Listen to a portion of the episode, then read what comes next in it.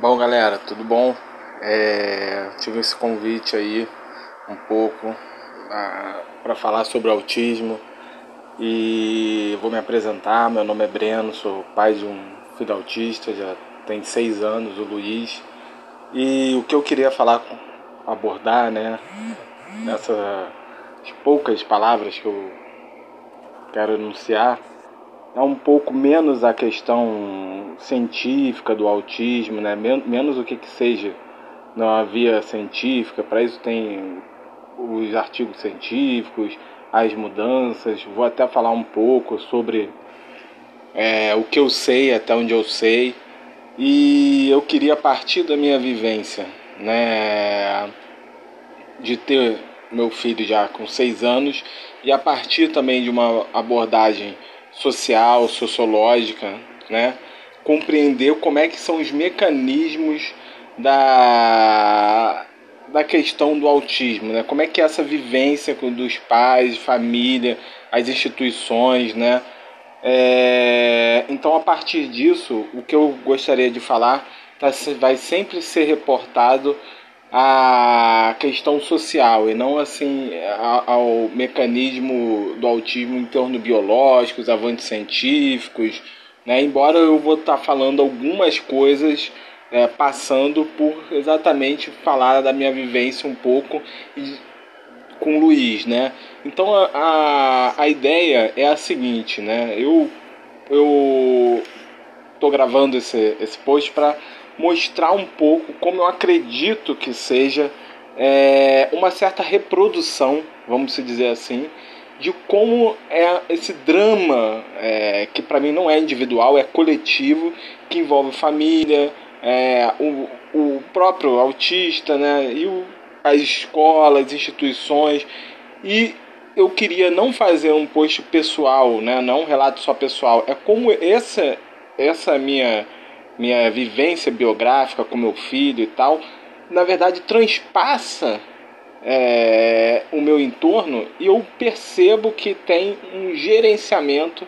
Isso se reproduz em outras famílias, em outros contextos, embora, lógico, sempre haja distinções né, de sociais, de classe, mas que tem algo que se reproduz. Então, enquanto sociólogo que eu falo, meu lugar de fala é, eu sou pai então de uma criança muito bonitinha chamada Luiz e sou sociólogo formado, né? Recentemente fiz doutorado na UERJ, então eu sempre pensei isso, né? A partir dessa minha vivência.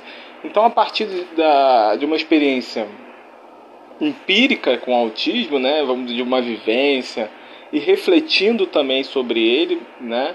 Eu queria falar um pouco esse fazer essa demonstração de que na minha concepção, né, de que como o autismo, na verdade, o que a gente vivencia nas partes das relações sociais, como elas se conectam com o nosso passado, né, ou, ou melhor dizendo, como se reproduz o que a gente vive a partir de um histórico de exclusão.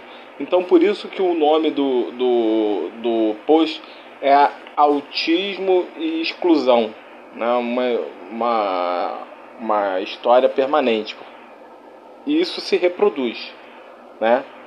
É, com certeza lá atrás houve mudanças, isso não significa que não houve mudanças, mas é, parece que é algo mais ou menos tudo tudo se altera para nada mudar, né? Então eu vou começar a, a dizer como eu tenho é, minha tese maior é de que nós somos excluídos como família, como como participação, né? Não temos temos que viver em espaços é, resguardar, não podemos levar nossos filhos. Nós, nós somos excluídos da sociedade por um motivo, por algo que é maior, que transcende é, os indivíduos, vamos dizer assim. Né? E eu estou convencido que essa forma que as famílias vivem, principalmente é, dos chamados autistas mais clássicos, né, que não são o Asperger, eu estou convencido de que ela se conecta ao nosso passado colonial e as reproduções, principalmente algumas técnicas ou mecanismos de, de poder que fazem que a gente fique excluído. Então, é, depois dessas breves breve exposição, eu vou falar um pouco a minha tese. Bom, vou iniciar dando alguns dados interessantes, né? Então, o, o autismo é um problema alto no mundo, né? O dado da Organização Mundial da Saúde diz que 1% a 1% de autistas no mundo, né? Então, é bastante. No Brasil, olha que interessante, né? Já começa a exclusão aí, na minha opinião. Não há pesquisa. Simplesmente não há pesquisa. A pes... O que eu recolhi de dados, tem uma pesquisa em, em, em Atibaia, que foi feita em São Paulo, que foi feita é, nesse município de São Paulo, né? que diz que na cidade, né, que há um a cada dez são autistas de acordo com essa pesquisa, mas não podemos fazer ela dimensionada assim, dimensionar, porque essa foi feita só num, num, numa localidade, né? Então, basicamente, é esse dado que tem no Brasil. Foi recentemente colocado no censo, mas devido à Covid-19 não teve, então a gente aguarda. Mas assim, quem vivencia esses espaços de autismo e, passa a perceber, né? Você quando você é pai autista, mãe, você começa a ver assim que tem outras pessoas que têm autismo, os filhos têm autismo, né? Os pais têm têm, têm filhos autistas, não reconhece. Então, eu acho que um para cada dez é um dado bem bem relevante, deve ser por aí mesmo, né? Bom, Vou falar um pouquinho sobre o autismo, mas sempre no geral, né? Minha exposição não é científica, pelo menos até onde eu sei, que o autismo é um transtorno de desenvolvimento é, não linear. O que, que significa isso aí? Significaria então que você tem é, um, um, um, desenvolvimento, quando comparado uma criança sem espectro com uma criança com espectro, você teria um desenvolvimento nessa criança linear, né? Então você teria aquelas fases, né? Quem é da educação, pelo menos sabe dessa questão do Piaget, né? De, das etapas. Você tem etapa, então a criança bota a coisa na boca, depois a fala. E então tem uma certa linearidade, etapas, né? E o não linear é exatamente isso, que é como se você tivesse um movimento de curva. Às vezes o, a, o autista está muito atrás em um, um, um certo aspecto e outro não, tá? E basicamente esse atraso está ligado aos neurônios de comunicação. Isso é muito importante. Então isso difere o autismo e essa é a minha visão de todas as outras síndromes, pelo menos as que eu ouvi falar, né? Que, por exemplo, esquizofrenia, a pessoa pensa que tem alguma coisa ali e não tem. É síndrome de Down que realmente tem um, um problema na questão do cromossoma. Então, no, no autista clássico, né? Ele não tem nada. Por isso que quando a gente faz exames, eu já me conecto com o Luiz, né? Que é o meu filho. Quando a gente iniciou fazendo o exame, eu e a mãe, para sabermos, não pegou, ele não escutava, né? A gente achava que ele não escutava, que ele não, não, não chama, né? Então, quantos da, pais não passaram por isso? Eu queria, eu ouvia normalmente, ele que não queria, é, não interagia, né? Então, isso demonstra, né? Vamos dizer assim, é essa especificidade do autismo, né? Então, essa questão da comunicação que é o problema gerador. Porque é gerador? Exatamente porque se eu não me comunico, como é que eu vou falar? E esse é um problema do atraso da fala que mais ou menos é presente no autismo clássico. Eu chamo de autismo clássico porque eu quero fazer a distinção para o autismo do Asperger, né? que é um tipo muito específico de autismo é um tipo muito é, em torno mais ou menos só um, muito poucos tem esse, né? A maioria é o clássico mesmo, que a pessoa tem uma vida normal e tem algum, tem problemas, né? Alguns tipos de, de, de problemas específicos no clássico, exatamente essa distância das pessoas, não quer interagir, que isso é um falso problemático, eu vou chegar lá mas essa, essa pessoa em geral convive em espaços, etc. Né? Então, é, essa série, por exemplo, do, do Good Doctor aborda.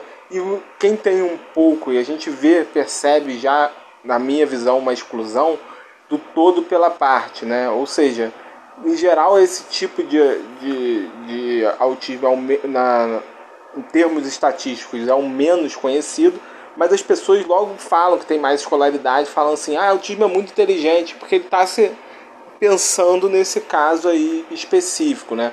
E aí veio, agora tem várias séries, por exemplo, tem do Good Doctor, né? É uma das séries que, que mostra, mostram isso, né? E por que, que eu chamo de exclusão? Porque exatamente o outro lado, né? Que é o, o lado, às vezes, do, do, clássico, e aí tem vários níveis, né? Daí, é, essa é uma outra aspecto que eu quero chamar a atenção, que tem vários tipos de autismo, né? Então, tem autismo severo, tem autismo... E dentro do clássico tem vários níveis, né? Então, outra coisa que é importante estar dizendo é que o autismo em geral, ele, ele, a criança, como ela não se comunica, né, tem dificuldade nessa parte do neurônio de comunicação, ela acaba é, ficando isolada, né? Na verdade, o, os estudos que eu li, que eu troquei de informação, enfim, é que ela não, não é que ela não, não interage, há sim níveis que a pessoa não queira interagir, né? que a gente chama introspectivo, mas em geral ela não sabe muito bem como, como, como interagir.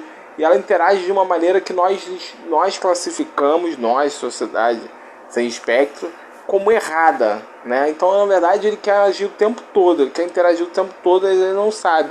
Daí alguns comportamentos, por exemplo, é, por exemplo, meu filho fica botando a mão na minha na testa para em geral para mim, para dizer desculpa, fica colocando a mão no cabelo, fazendo carinho quando ele quer, que em geral uma criança não faria isso. Às vezes ele, ele, ele, ele pega meu pé e fica brincando. E aí aparece esse, essa questão né, bonita, né, vamos dizer assim, que é uma, uma interação diferente, especial. Quem tem um filho é, autista assim, desse, desse, dessa maneira clássica, com certeza se reconhece no que eu estou falando. Bem, é... outra coisa, outro aspecto interessante é, o desco... é a descoberta do autismo, que eu acho que é meio traumática. Né? Então, como é que foi que eu descobri? Eu descobri, eu acho, uma maneira que os pais sempre descobrem. Os tipos de estereotipias, né? Então, o, o, em geral, estereotipias são comportamentos repetitivos que ficam um tempo e depois muda, né? é, daí são, são estereotipados, são, são padronizados, né? Então, assim, o, o Luiz ficava é, é, enfileirando coisas, não brincava com brinquedos, né? Brincava com, com objetos que não são brinquedos, é, não brincava com crianças, preferia brincar, interagir com adultos e, lógico, atraso na fala, né? E um aspecto também no caso dele, não sei se pode ser estendido para outro, ele chorava muito assim em determinados momentos, né? E eu depois fui, já tinha um conhecimento prévio, aí que eu, que eu já falo assim que a gente há autismos e autismos e famílias e famílias, né?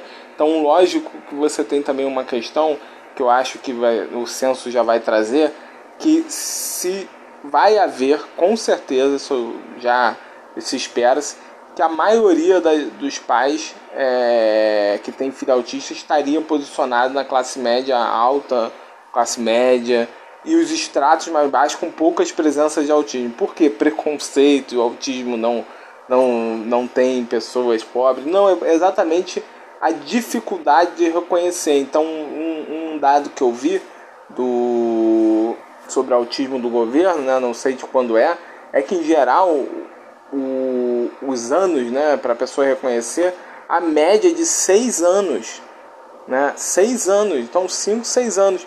Isso é um problema danado em determinados aspectos, né, que você tem um tratamento, vou falar daqui a pouco como é que foi o tratamento do Luiz.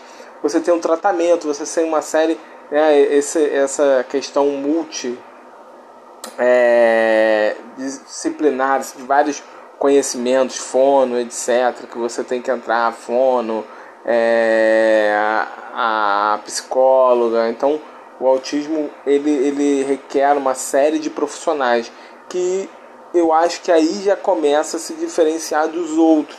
Né? Por exemplo, as, muitas síndromes é, são remédios, né? E você vai no psiquiatra e depois, dependendo do grau do autismo, eu, por exemplo, tive que ir com meu filho, né, ao psiquiatra e tomar um remédio, a fazer regulação do comportamento. Mas o autismo apresenta essa faceta que não vejo nos outros, ou pelo menos eu desconheço, que é uma série de profissionais que se envolvem. Então são as terapias e medicamentosos exatamente para tentar fazer essa evolução é, em determinado comportamento, por exemplo, a fala, principalmente a fono, né, para estimular a fala. Então eu conheci o, o, o, autismo quando ele tinha um ano, né? Então eu levei num, num médico, não, levei num, num, num lugar privado é, que fazia. Levei primeiro, desculpa, levei primeiro no, no CAPSI, não funcionou. Ali a estrutura do CAPSI é, deixa muito a desejar, fui várias vezes, fiquei sem laudo então logo você, daqui a pouco eu vou entrar mais tarde nisso, mas logo você vê que as instâncias do governo são, são complicadas, né? Então ele ficou muito tempo, o Luiz foi várias vezes, ele ficou muito tempo sem, sem ir para lá, né? Ele chegava lá, não tinha médico, ele ficou muito tempo sem ir, ver um médico, sem ver um psiquiatra, né? Então eu descobri o, o, o, autismo, na verdade, depois que eu levei num tratamento privado, né? E numa casa que fazia esses atendimentos multiprofissionais e consegui é, ir, né? Então, logo e aí eu coloco isso das, das, distinções de classe, etc. Eu consegui por quê? Porque eu já tinha um conhecimento sobre autismo, meu pai já havia me falado, então eu desconfiei sobre autismo, li depois uns documentos. Então esse certo capital cultural né, me proporcionou descobrir dentro dos padrões brasileiros rápido. Parece que a média nos Estados Unidos é um, dois anos. E você tem agora alguns exames que dentro da barriga da mãe você já tem essa desconfiança do autismo. Bom, uma questão que eu queria, queria já começar a falar do início é da, da, da exclusão. Né? Então, assim, o que, que acontece? O Luiz, né, ele frequentou baseado na ideia que os médicos falavam pra gente, os psicólogos, né, esse pessoal multifacetado no início, Luiz não tomava remédio, de que o, o autista tem que interagir, não sei o que, então tem que levar ele para passear, a gente começou a levar. Realmente a gente levou ele muitas vezes, e naquela época tem mais, cerca de Luiz nasceu em 2014, né? descobri em 2015, então entre 2015, 16 e 17, até o acontecimento que eu já vou chegar. Ele, ele, ele, ele não interagia, mas ele brincava, e uma hora ele interagia ou outra, enfim. Eu já tinha, depois nasceu a minha outra filha, então levávamos os dois, ele conseguia interagir. Mas em 2017, o Luiz, 2016, desculpa, ele já começou a dar alguns problemas. Em 2017, ele infelizmente veio a ter um surto muito forte, né? Ele passou a ter um grau de violência muito forte, então considero o Luiz dentro dessa escapa que eu falei inicialmente, um autista clássico e severo. Né? Severíssimo, ele é, às vezes ele, ele é meio agressivo, despanca para violência. E a gente tentou ainda inserir ele aconteceram é, começa a acontecer a exclusão aí, né? Então às vezes ele não, não bate na pessoa, né? É, é, tem uma coisa curiosa que ele bate muito na gente, não nas pessoas, mas ele grita, ele se joga no chão, né? Então tudo isso aí é complicado. Então vou relatar alguns episódios que eu acho que algumas é, mães ou pais que estão me ouvindo que tem filho autista ou que conhece alguma família já deve ter passado. Então vou relatar um episódio do zoológico. Eu moro aqui em São Cristóvão, né, no Rio de Janeiro. E aí eu fui levar ele no zoológico. Aí ele ficou bem, razoavelmente bem. Aí uma hora ele caiu no chão. Começou a dar um, um, uma espécie de ataque, gritando, né? É, é, é, se jogando no chão. E eu não consegui levantar ele. Um detalhe é que o Luiz é muito grande, muito forte. Então, daqui a pouco as pessoas começaram a nos ver e falavam: você não dá educação para ele, você não. Pô, levanta esse garoto, birra, né? Chamada birra. A pessoa acha que o, o, o autista está fazendo uma espécie de birra como se fosse criança, sem espectro. E aí logo você se sente culpado. Então, esse é um movimento que depois eu vou voltar a abordar, né? A sociedade te culpabiliza, né? Então você, na verdade, você que tem que controlar o garoto. Então se você não consegue, ah, você tem que deixar ele em casa. Já ouvimos isso também. Né? Então, é, é esse capítulo. Outro capítulo que é irá, hilário é do parque. Né? Eu fui com ele no, lá, lá na Zona Sul. Aí tem um parque é, chamado Peter Pan, que é muito legal, é, tem, um, tem uma segurança. É, tem, o Luiz já foi lá, não tive episódios muito. Tipo, vi algum, alguns pais que tinham lá pareciam saber de autismo até me falaram, então levei ele lá. E aí o que, que acontece? No dia, o Luiz ficou razoavelmente bem, só que na hora de sair ele voltou de novo dessa crise. Que, que tipo de crise é essa? Ele se joga no chão, não quer levantar, começa a gritar, bate a cabeça. É uma crise que dura uns 40 minutos, pode dentro da vir uma hora, uma hora e meia, dependendo de como você aborda ele. Então o Luiz tem uma coisa, não, que eu acredito que seja outras pessoas já me relataram com outros casos de autismo, que a pessoa, você quanto mais você briga, mais ele fica nervoso e a gente não conseguiu nesse dia tirar do chão.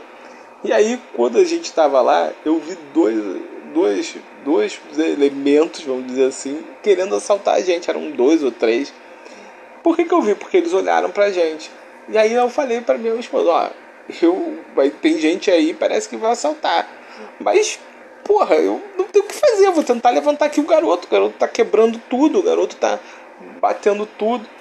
E aí a gente saiu, eles olharam pra gente, não nos abordaram. Logo depois a gente queria sair, só que quando o Luiz está assim, não dá para pegar ônibus, não dá para pegar, desculpa, é, nenhum transporte de Uber, esperar. A gente pegou o primeiro ônibus que tivesse para tirar dali. E nessa situação, o que, que acontece? A gente viu que esse pessoal que assaltar a gente assaltou o ônibus. Ou seja, o cara deixa, nunca vive isso, né? O cara deixou de assaltar a gente, porque naquele momento, provavelmente, ele falou: não dá para assaltar essa família, a gente já tem um problema muito grande. E esse foi um dos capítulos mais hilários que eu vivi, assim, né? Eu falei: caramba, é, de onde você menos espera, tem, um, tem uma forma de empatia, né? Ele se colocou no meu lugar. Pô, se eu tivesse um filho assim, o cara deixou o assalto para lá. Vou chegar a isso numa empatia mais tarde. Outra situação muito ruim que a gente viveu é que então, depois de 2017, o Luiz conheceu o, o, o Pinel, né, lá. Ele foi, foi medicado, voltou para casa e tal, e a partir daí, então, a partir do final de 2017, ele sempre tomou medicação. Começamos aí em psiquiatra, etc. E a gente se mudou e vivemos um, talvez foi o nosso pior capítulo, se mudamos e a gente foi ameaçado de morte nesse lugar. Por quê? Porque a minha esposa infelizmente foi foi e alugou um lugar pequeno, era um apartamento pequeno, etc. E pulava, o Luiz pula muito, corre muito, é muito pesado, já havia mencionado isso. E o, o vizinho de baixo começou a reclamar. E nisso foi-se vários capítulos que ele ficou gritando, etc, etc até um, um dia que eu, eu não estava em casa, eu vim e soube através da minha esposa que o vizinho havia a, a esposa dele havia ameaçado ela e tal. Liguei para a polícia. Ele é, a polícia veio e tal, ele intimidou minha mulher, enfim.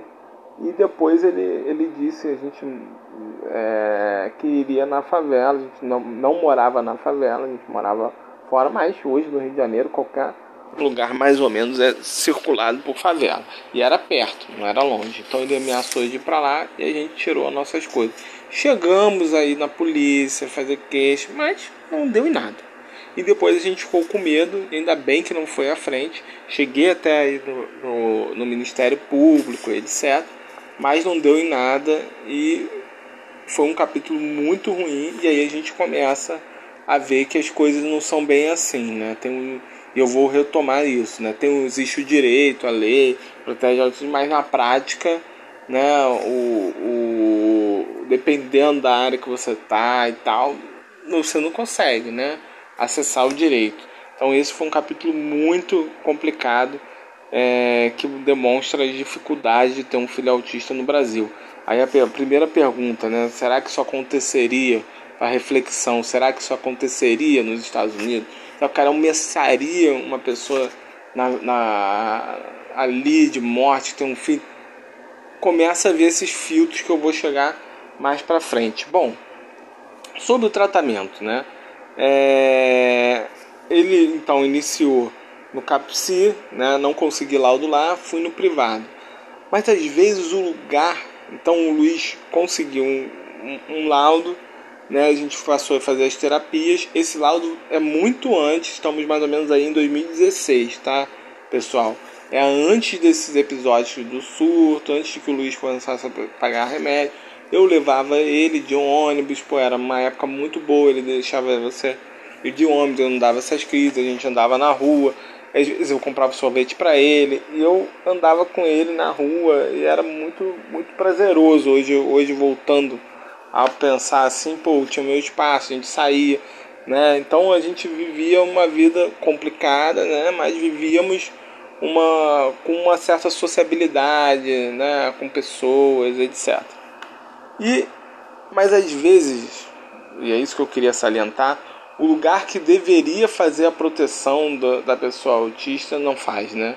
Então esse lugar que ele fez o, o, tratamento, houve um capítulo, um episódio que eu tirei ele, que foi o seguinte: o Luiz já desde 2016 já apresentava um comportamento mais arredio e violento, embora nunca descampando para um lado é, de surto como ele teve, tivemos então que entrar com intervenção medicamentosa, não tinha feito isso.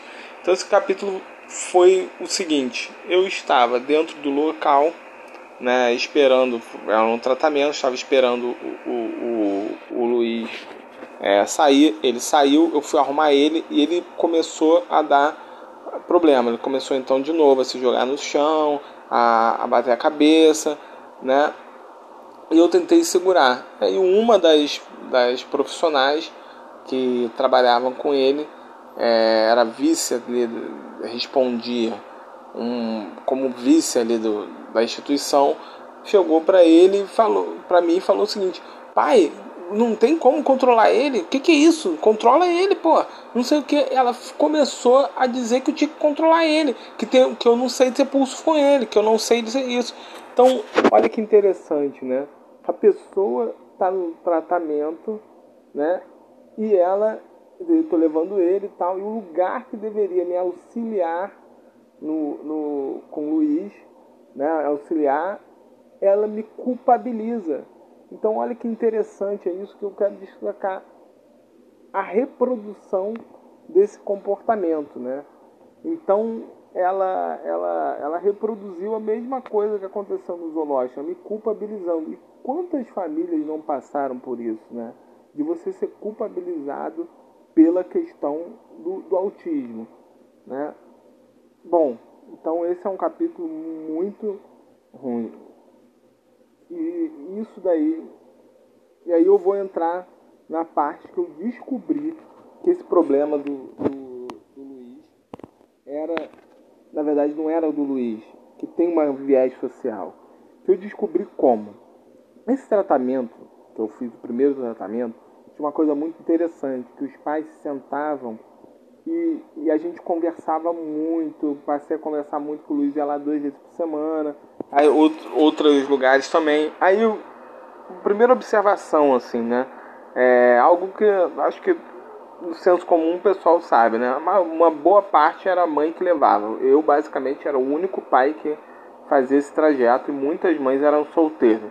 Então, existe aí essa questão, né? Muitos pais sabendo, a mãe fica com tudo na mãe, né? Mas ali era um ambiente de catarse, então a gente conversava sobre nossos filhos, a gente falava sobre experiências, muitas mães falavam do dia a dia, escola, e aí que eu percebi, pessoal, que isso que eu vivenciava com o Luiz também era vivenciado nessas famílias. Então, de exclusão, de ela, a pessoa não poder sair, de que você tinha problema, de culpabilidade do, da questão para a mãe, né, e tal. É, e as pessoas também me relataram, embora eu era ainda 2015, 16, eu ainda não vivesse isso, que não saíam, que não tinham amigos, que as pessoas se afastavam, que você ficava sozinho, né, que, que a família ficava sozinha. Foi aí que eu descobri o seguinte, olha, nessa troca eu comecei a pensar o seguinte, olha, se não é comigo, se não é com um, com dois, com três, esse problema não é do Luiz. Eu, eu, não faço nada de errado. O autismo, então, nessa relação que envolve família, é, o ambiente social, as instituições, há algo de reprodução dessa exclusão e que não é o de Luiz. E eu, né, como me formei em sociologia, comecei a pensar isso. Ora, se não é individual, né, se atinge, não atinge o meu Luiz, atinge é, Zezinho, fulano, ciclano que tem autismo e as famílias passa a, a mãe, né, as mães e outros familiares. Claro que havia pais também que conversavam, poucos, mas havia. Havia. É, eu comecei a perceber. Então é social. Então existe uma relação. Né, veja que interessante, que transcende o, o, o, a individualidade daquela família e tal. E eu percebi que, independentemente das classes sociais, onde tinha algumas pessoas mais ricas no lugar que eu ia, mas ninguém assim pobre, porque ali no mínimo precisava ter um plano de saúde ou, ou pagar, né? No caso eu pagava privado, é, fora do plano. Então eu percebi isso. Então eu comecei a pensar, ora, se é social, existe então uma base para esse comportamento se reproduzir. E é isso que eu agora então introduzo. Essa que eu chamo então de um mecanismo, uma técnica né, de, de exclusão permanente. Então a gente vive, na verdade, um processo de exclusão permanente do outro. Que outro é esse? O outro que precisa ser negado, que assume várias formas de identidade diferentes. Então pode ser um negro, gay, etc. E lógico, o diferente. Que diferente? O portador de autismo. Então é uma sociedade. Isso não vem de agora né? não vem do governo atual, do anterior, isso é um mecanismo que se reproduziu. Mas aonde a gente vai ver o bojo, ou seja, o nascedouro disso? Porque, vejam, né, eu, sou, eu também tive problema na escola, tive problema com meus amigos, tive problema com, com, com até a própria família, que muitos começaram a falar, pô, tenta você não consegue controlar ele né? então eu percebi o seguinte e, e, muitas vezes eu fui excluído né de lugares etc e as mães também me relatavam. Então onde a gente vai ver a formação da exclusão? Aí eu apresento a virada sociológica né? A virada de você pensar vamos dizer assim de um mecanismo de técnica tática de, de, de governar né, de, de, de de exclusão permanente, né, que foi a escravidão. Ao primeiro momento, quem está me ouvindo, quem esteja me ouvindo, vai dizer: pô, mas o que, que tem a ver a escravidão com autismo? Não tem nada a ver, a escravidão já acabou. Tudo bem, eu vou apresentar um argumento, vamos ver se você que está me escutando vai mudar. Bom, acontece que às vezes uma realidade social muda mas aquelas práticas não mudam, elas simplesmente vão se enraizando e assumindo novas formas, novas facetas, né? Então o que eu acho é que esse processo de exclusão permanente ele veio da escravidão e, e historicamente foi se reproduzindo, né? Então o que, que foi a, a, a base social da escravidão, né? É um lugar onde você precisa negar o outro, olha que interessante, que é escravo, que no primeiro momento é, não tinha a, a, religião, não tinha a forma, era preto, né, enquanto que o, o colonizador era branco. Então ali entra uma série de, de aspectos. E eu chamo atenção também ao trabalho do Laurentino Gomes, quem não leu puder ler, é muito boa referência, chamada Escravidão, o livro dele, onde ele diz que o Brasil apanhou 5 milhões de negros lá de fora e foi o maior berço da escravidão. Então aqui funcionou o maior regime de escravidão. Então tem alguns dados que eu recolhi lá que diziam, por exemplo, que aqui tinha um terço só de homens livres, a maioria era tudo escravo.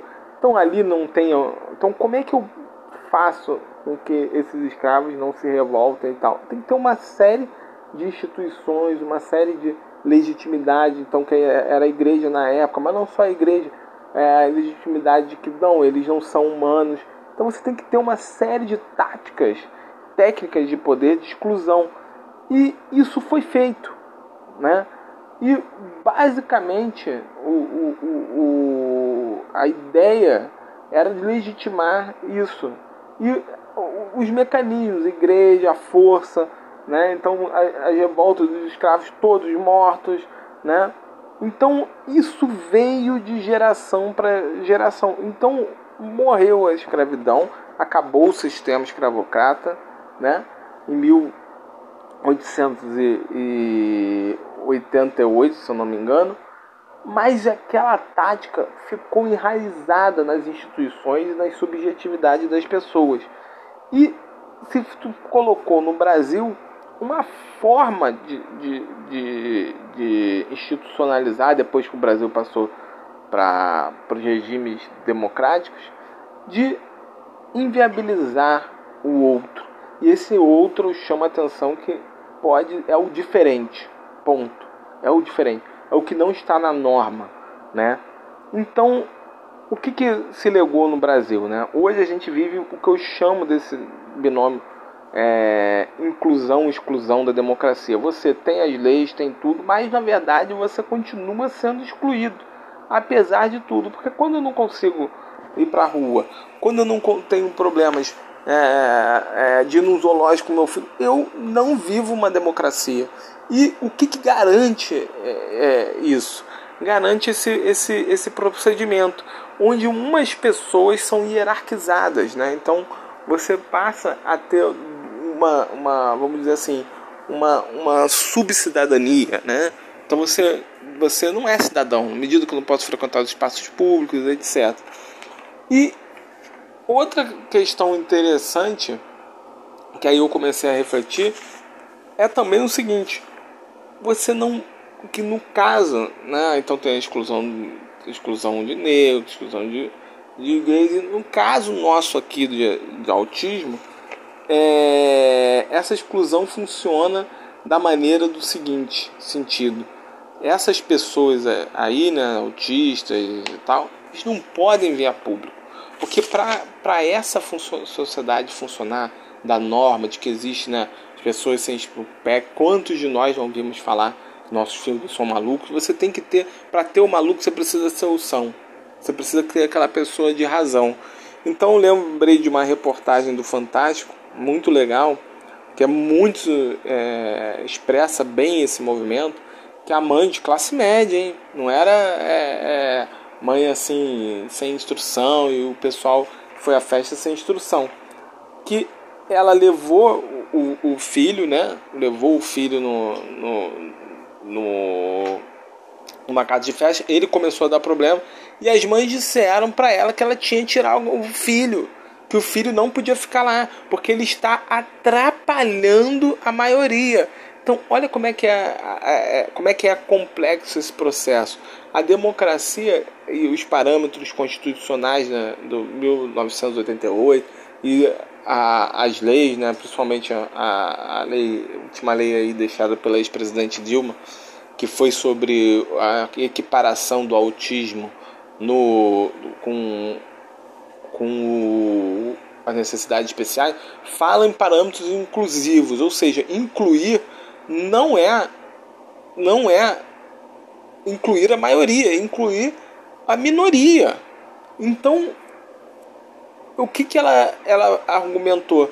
Poxa, o meu filho que tinha ser incluído, mas não, a ideia de que não, você não é a maioria, você, seu filho, é, ela falou que o pessoal disse que ele é doente, não sei o que, ele tem que ser retirado. Então, essa é a expressão da nossa democracia. O diferente tem que ser tolhido e negado. Isso você precisa ter a leitura né, é, mais profunda da sociedade para perceber.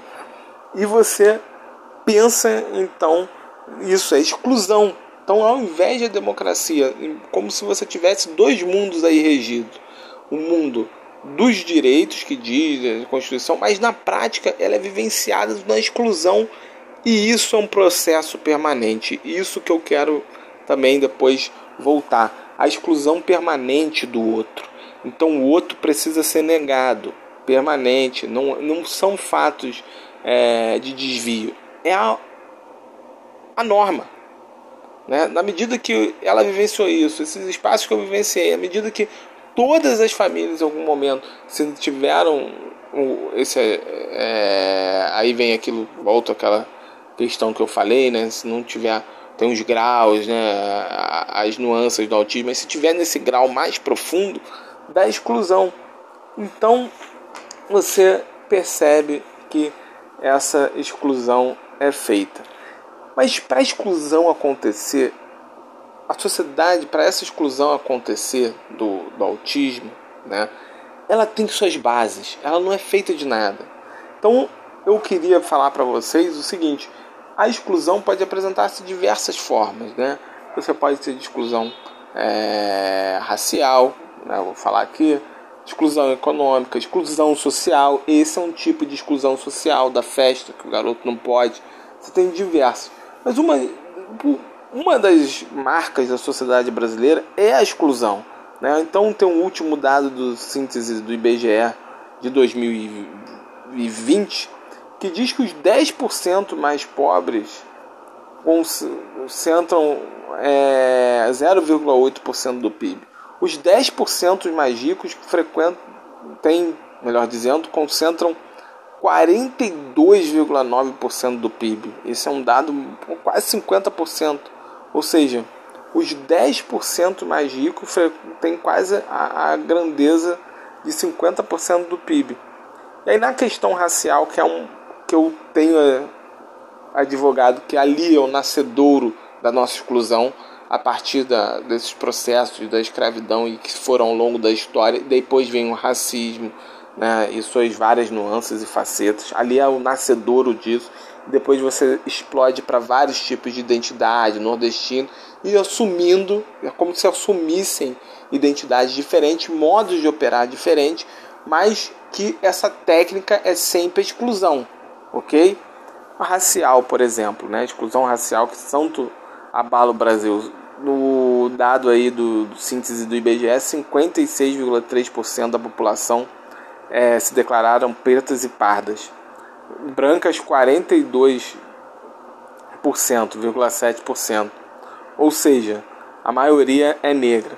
Mas quando você vai aos dados para ver a distribuição de renda, então esses que eu falei dos 10% mais pobres e os 10% mais ricos, eles também têm uma questão uma que transversa a questão racial. Dos 10% que se concentra dos mais pobres, 77% são pretos e pardos e 21,9% são brancos. Dos 10% mais ricos, 70,6% são brancos e 27,2% são negros. Notem que basicamente há uma inversão aí, né? Os 10% mais pobres, 77% são negros. E os 10% mais ricos, 70% são. Então, os 70% como se fosse inversamente proporcional, né? Então, quanto mais pobre, mais, mais é, é, se inverte né, os 70%. Bom, aí eu apresento.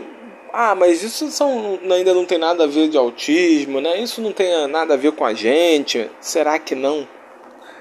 Por que pensar que as necessidades especiais seriam diferentes? Ou seja, são diferentes do mecanismo, né? Então vou apresentar depois as diferenças como eu acho. Mas por que pensar que o outro, essa categoria aí, o outro é sempre aquele que eu tenho falado que não segue a norma, tá? Que não segue a, os padrões estabelecidos. Por que será que com a gente seria inclusivo? Se com, com, com, com as outras categorias, né? principalmente a questão racial, por que, que com a gente seria diferente?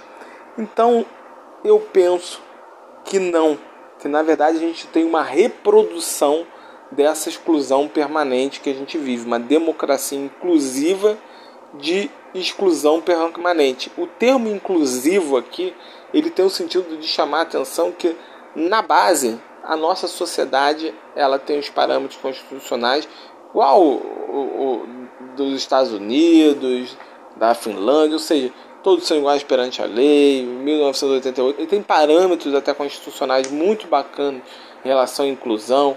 Essas é, é, leis que seguem a Constituição da inclusão, né, principalmente essa lei aprovada foi de 2016, 17, eu não sei, da Dilma, que, que, que parou a gente a, a necessidade especial, então agora a gente pode é, acessar aposentadoria das crianças, né, nossos entes, né, que tem, que tem autismo. Então, enfim, mas na, na, na verdade, esses cidadãos né, estão hierarquizados. Uns são cidadãos e outros simplesmente não são. E no caso de autismo, eu acho que eles são quase um não cidadão. Né? É, ninguém é invisibilidade total. Então a primeira questão que eu acho que é específica no caso do autismo é a ideia de que meu filho é louco. Isso não foi construído agora. Né? Então um filósofo chamado Michel Foucault já tinha ensaiado que a loucura é um processo de poder, um processo de construção de, de dessa categoria para separar né, a, a população de quem? Exatamente dos que são ditos normais, né? Então isso é um processo de construção social. Daí vem os manicômios, né? Então tem um, um, um, episódio que agora foi registrado em livro, tem um filme sobre chamado Holocausto Brasileiro, que a autora é uma jornalista chamada Daniela Herbeck, se não me engano, o nome dela, o nome dela é complexo, e ela escreveu um livro, tem um documentário muito legal, você pode jogar no YouTube, Holocausto Brasileiro Barbacena, que ela conta do manicômio de Barbacena. E olha que coisa legal. A maioria das pessoas ali, elas não eram loucas, ela diz, né? Pelo menos é, abre aspas no loucas. Elas não tinham nenhum espectro, não tinham nada. Eram pessoas que são é, que eram esposas, né? E, e, o marido queria trair e botava lá, dizer que ela estava louca. É, pessoas pobres, pessoas negras. Então a maioria deles não tinham nada. Então, de novo, a exclusão. Então bota todo mundo no manicômio.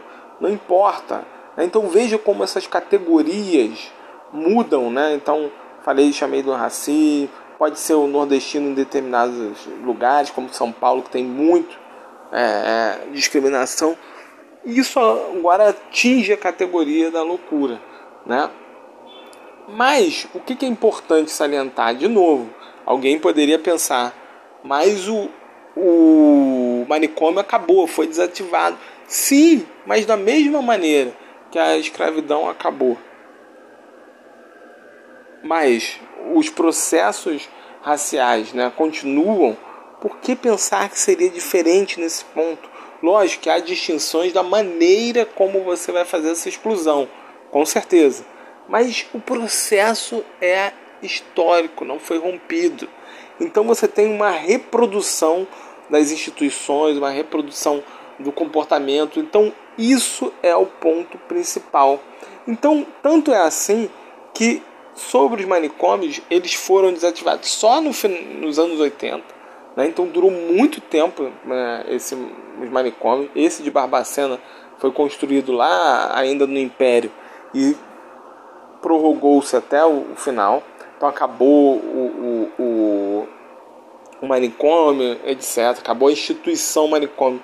Mas será que a sua função acabou?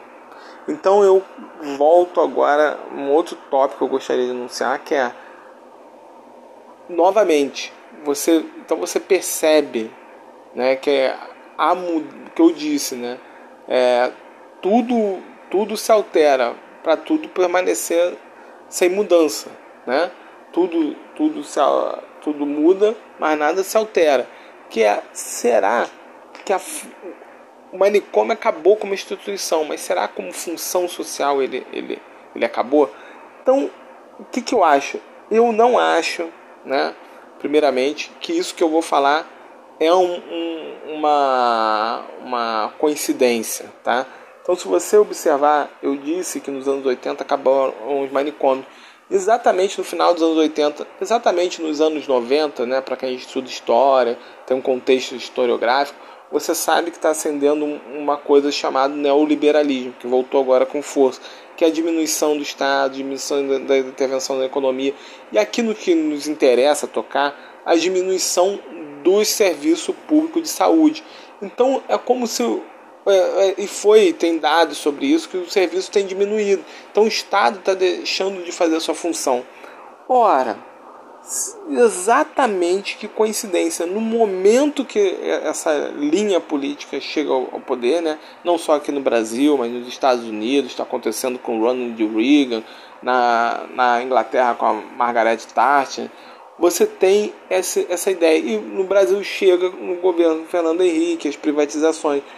Eu não quero entrar muito nessa ideia se a privatização é boa e tal, porque está aí de novo em cena mas eu queria chamar uma atenção o seguinte, que é, com a desativação do manicômio, quem passa a fazer a função de cuida, cuidar dessas pessoas, do outro, né? E a gente se encontra nesse quadro com autismo, né? O que não, não, não se enquadra na sociedade. Somos nós, a família. Então, se você ler os parâmetros institucionais, o Estado deve oferecer, mas não tem mais ah, como era antes a, instituição permanente, tanto que não tem mais internação. Ah, Breno, você está defendendo então que deve voltar ao manicômio? Não. A gente sabe que o manicômio era um lugar de exclusão, de morte. Então, essa Daniela Jornalista, chama a atenção da, da quantidade de mortos que tinha. Né? E, e como é, era legitimado aquilo ali, já que são loucos podem matar, um dado legal que ela traz é que as próprias escolas é, de medicina passaram a pegar aqueles corpos. Então aqueles corpos vendi, a instituição de Barbacena vendia, então o morto ali era lucro, né? É, enfim, então não estou defendendo a, a, o manicômio de forma nenhuma, mas eu queria mostrar de novo que o sistema se reproduz né? Mas essa inclusão não, não, não acontece, né? E a gente continua sendo excluído, mas de outra maneira, de outra forma. Então o que, que acontece? Cada família então passa a ser responsável e logo a presença do Estado diminui. Né? Então a quantidade, embora não tenha um dado, mas a quantidade de CAPSIS que tem é ridícula. Né? E a forma também como tem, tem um, dois médicos para quantos pacientes. Quando eu convivi ali com meu, meu filho levando, tinha muita gente, muita gente até de muito mais, menos poder aquisitivo do que eu. E a pessoa não tinha tratamento, não tinha nada. Então, quando sai o manicômio, a família presta esse lugar. Então, a ideia aqui é, é que nessa lógica, né, a família tem que assumir o tratamento e logo a presença do Estado diminui. Então, eu costumo dizer que eu sou um manicômio eu passo a fazer a função do manicômio, que qual era? Resguardar a pessoa que resguardar a pessoa em casa. Lógico que eu não vou fazer o que o manicômio fazia, de bater, maltratar o meu filho, etc. Mas a lógica do seguinte, para a sociedade pouco importa. Importa que você não vê aquele lá. Você não vê o louco, você não vê o autista, você não vê o esquizofrênico, você não vê essas categorias que atrapalham, tal qual a, a, a reportagem do Fantástico mostra dessa mulher que sai com o, o filho e as pessoas falam: ó, você tem que ficar em casa. Então nós somos o manicômio, nós afundimos. Isso é complexo. Quando eu falei isso as primeiras vezes, algumas pessoas negaram. Mas porque não é um manicômio exatamente. Não estou dizendo que nós somos o manicômio maltratando nosso filho. Estou dizendo o seguinte: a função de deixar como tal esse esse filósofo fala, Michel Foucault, de nos resguardar em casa né, e não mostrar esses que atrapalham, ela funciona agora de um modo privado. Por isso que eu chamo de que houve uma privatização dos manicômios, na medida que o Estado não assume mais e as famílias agora devem fazer isso. Então, eu passo agora, já tô, já tô terminando, hein, pessoal, que você que está quase aí. É, então, de novo, né, essa, essa, essa ideia de separação da, do manicômio como função social de reproduzir essa exclusão. Então, já estou chegando aqui no final. Eu queria fazer um, um, um, nesse final eu queria fazer o seguinte. É, há um livro né, publicado muito bom, acho que foi em 2019 ou 20, eu tenho que lembrar, não sei se foi nem 2020, do Silvio Almeida, chamado Racismo Estrutural. Tá na mídia, não sei quem leu, né? Mas é um, um lugar bacana de pensar. E ele fala sobre isso, né? Do racismo individual, institucional e estrutural. O individual é esse que a gente passa tão bem, de xingar, etc. O institucional é, é isso que a gente percebe né, de, de que é, é institucional, acontece na escola, etc. O estrutural é quando você pega e liga essas estruturas né, à questão da economia, do direito e da política. Então, por que, que eu chamo que a gente vive um, um, uma exclusão do autismo estrutural? Porque na economia o autista não está incluído, né? ele tem dificuldade de se incluir no mercado de trabalho, no direito, você tem esse parâmetro de você ter a legislação, etc., mas você não comporta. E no político, há um filósofo que diz, chamado é, Habermas, né, da esfera pública, de você ter representação, de você ter, ser conhecido, ter empatia. Nós somos negados. Então, nessas três esferas, economia, direito e, e política, o autista é negado. Né? Então, como a gente transcende a isso, né? Como a gente passa a ser. Então, nesse final, eu apresento uma proposta em termos geral para combater isso.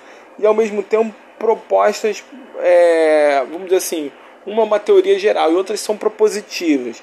Então, você só consegue melhorar, a gente só vai conseguir sair dessa questão que eu apresentei de, da ideia de, do binômio de democracia exclusiva, inclusiva, exclusiva, que ou seja, você tem as regras gerais, mas na prática a exclusão permanente, quando a gente combater ela. E como é que a gente faz para avançar isso? A gente tem que ter uma democracia radical. Nós, pais de autistas, precisamos ocupar todos os espaços políticos, cultural, médicos, bares, esporte, trazendo a nossa agenda e tentando cada vez assumir uma postura de negar essa, essa exclusão, dizendo que ali são nossos espaços, a escola é meu espaço, o esporte, e chamando atenção. Então a gente precisa ter hegemonia em todos os lugares da sociedade. E por fim, eu tenho duas propostas bem específicas, que são as cotas para pais de necessidades especiais. Por quê? Eu fiz o doutorado e percebi isso. É que eu não tinha nenhuma auxílio lá. Né? Então, o que, que seriam essas cotas para necessidades especiais? É que no concurso público as cotas não fossem somente para negros, né? somente para a pessoa com necessidade especial, mas fossem para os pais. Porque no caso dessa, de, de alguns mas, é, necessidades especiais, como esquizofrenia, etc., autismo, você não vai tê-los lá. E é o pai que tem que ser o provedor. Então você precisaria mudar isso. E por fim, a ideia do manicômio social. O que é uma ideia do manicômio social? Voltar com a prática do manicômio. Não, é um manicômio social e o binômio já até mostra isso. É a ideia de que você teria um, um espaço de cultura, de lazer, uma reprodução um pouco do que foi o início do CIEP com visual, que você tinha tudo na escola, e que você tem um espaço de lazer, de conforto, que as famílias se sintam atraídas, e ao mesmo tempo o público volte a assumir o seu papel. Né? Por isso a ideia de manicômio, porque o manicômio era muito ruim, eu falei disso mas de alguma maneira era um dever do Estado ter um manicômio. Então os médicos eram todos deles, etc. Então você tem que voltar com a presença do Estado. E o social seria um espaço onde nós nos sentíssemos acolhidos. Então, com essas propostas aqui e com a ideia de você combater essa, esse binômio de democracia exclusiva, você ocupando os espaços de hegemonia político, cultural, do médico, se, se opondo, a gente teria um primeiro mecanismo de tentar mudar a nossa triste realidade dentro dessa configuração do autismo. Então finalizo por aqui. Obrigado, agradeço aí o tempo. É, espero estar trocando mais aí com vocês sobre esse assunto tão legal que me toca tanto do autismo. Valeu aí, obrigado pela, pela atenção.